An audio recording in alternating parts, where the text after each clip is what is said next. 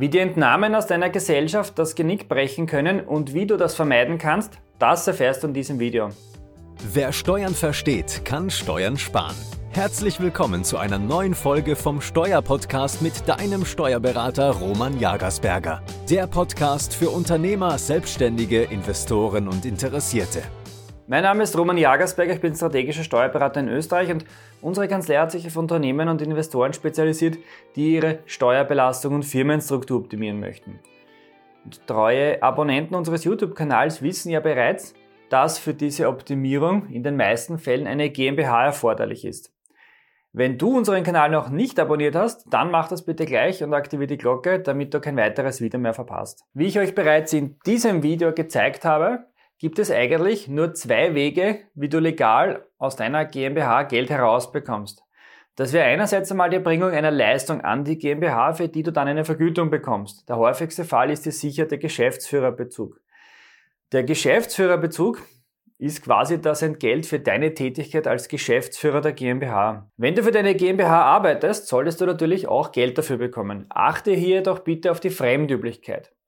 Es könnten aber auch zum Beispiel Mieteinnahmen von der GmbH sein, die du bekommst, wenn deine GmbH etwas von dir fremdüblich mietet. Und die zweite Variante, wie du Geld herausbekommst, ist die offene Gewinnausschüttung. Die Gewinnausschüttung ist dann möglich oder ist nur dann möglich, wenn deine Gesellschaft über einen ausreichend ausschüttbaren Bilanzgewinn verfügt. Ansonsten bekommst du das Geld nur aus deiner GmbH heraus, wenn du es zuvor zum Beispiel in Form eines Darlehens eingezahlt hast. Soweit die Theorie, die Praxis sieht jedoch meistens anders aus. In beinahe jeder Buchhaltung einer GmbH existiert es nämlich das Gesellschafterverrechnungskonto. Auf diesem Konto werden dann Zahlungen an die Gesellschafter bzw. vom Gesellschafter an die GmbH dargestellt.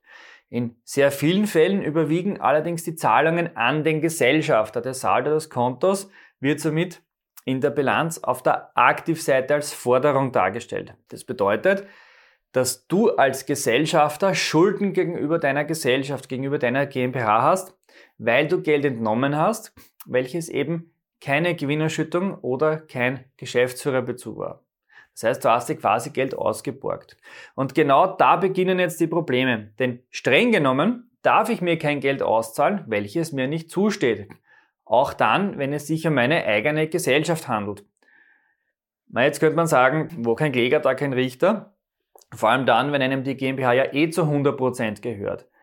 Aber so einfach ist die Situation leider nicht. Wir müssen in diesem Fall die zwei mächtigen Gegenspieler im Auge behalten. Das ist einerseits einmal das Finanzamt mit dem Steuerrecht im Hintergrund und andererseits auch das Gericht mit dem Gesellschaftsrecht im Hintergrund. Die Kapitalgesellschaften, und dazu gehört ja natürlich auch die GmbH, unterliegen sehr strengen Kapitalerhaltungsvorschriften. Daher muss Bezahlungen aus der Gesellschaft an den Gesellschafter aufgepasst werden. Das Finanzamt kann ein zu hohes Verrechnungskonto nämlich als verdeckte Gewinnerschüttung ansehen. Dies geschieht insbesondere dann, wenn dein Verrechnungskonto ständig anwächst und der Saldo dann eine Höhe erreicht, bei der man sich wirklich die Frage stellen muss, ob eine Rückzahlungsabsicht eigentlich noch gegeben ist.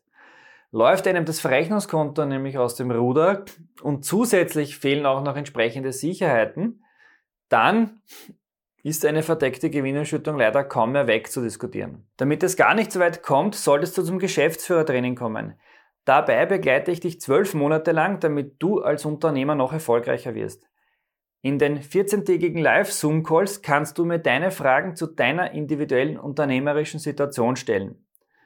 Und gerne schaue ich mir natürlich auch regelmäßig die Entwicklung deines Gesellschafterverrechnungskontos an. Sollte sich der Saldo nämlich in eine gefährliche Richtung bewegen, gebe ich dir gerne persönlich Tipps, wie du das Ruder nach rumreißen und dir so Probleme mit dem Finanzamt sparen und wieder ruhig schlafen kannst.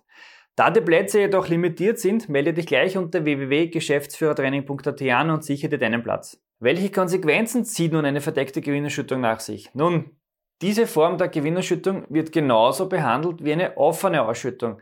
Das bedeutet, dass darauf die Kapitalertragssteuer fällig ist. Der Saldo des Verrechnungskontos stellt in diesem Fall die Nettoausschüttung dar, also abzüglich der Kapitalertragssteuer.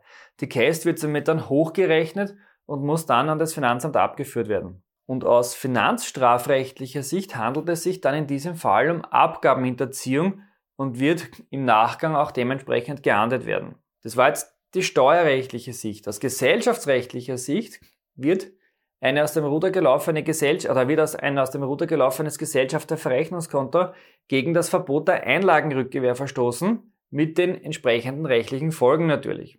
Und jetzt noch ein ganz wichtiger Hinweis. Sollte sich der Saldo deines Verrechnungskontos in einem vertretbaren Rahmen bewegen, denk bitte unbedingt an die Verzinsung der offenen Forderung. Wenn der Saldo so niedrig ist, dass die Rückzahlungsabsicht nicht in Frage gestellt wird, du aber deine Schulden der Gesellschaft gegenüber nicht verzinst, dann stellen die nicht bezahlten Zinsen eine verdeckte Gewinnausschüttung dar und da haben wir genauso wieder das Problem. Daher verzinse stets die Forderung die deine Gesellschaft dir gegenüber hat, zu einem marktüblichen, fremdüblichen Zinssatz. Und weiters auch noch ganz wichtig zu wissen, da deine Handlungen mit deiner GmbH ja immer dem Fremdüblichkeitsgebot unterliegen, solltest du für das von der Gesellschaft geborgte Geld auch eine schriftliche Vereinbarung machen oder beziehungsweise eine, eine schriftliche Vereinbarung aufsetzen, beziehungsweise einen Darlehensvertrag erstellen. Wie du siehst, gibt es hier beim Verrechnungskonto einiges zu beachten, um eben Probleme mit dem Finanzamt zu vermeiden. Im Geschäftsführertraining unterstütze ich dich gerne dabei. Wenn dir dieses Video gefallen hat, gib uns bitte ein Like und wir sehen uns wieder im nächsten Video.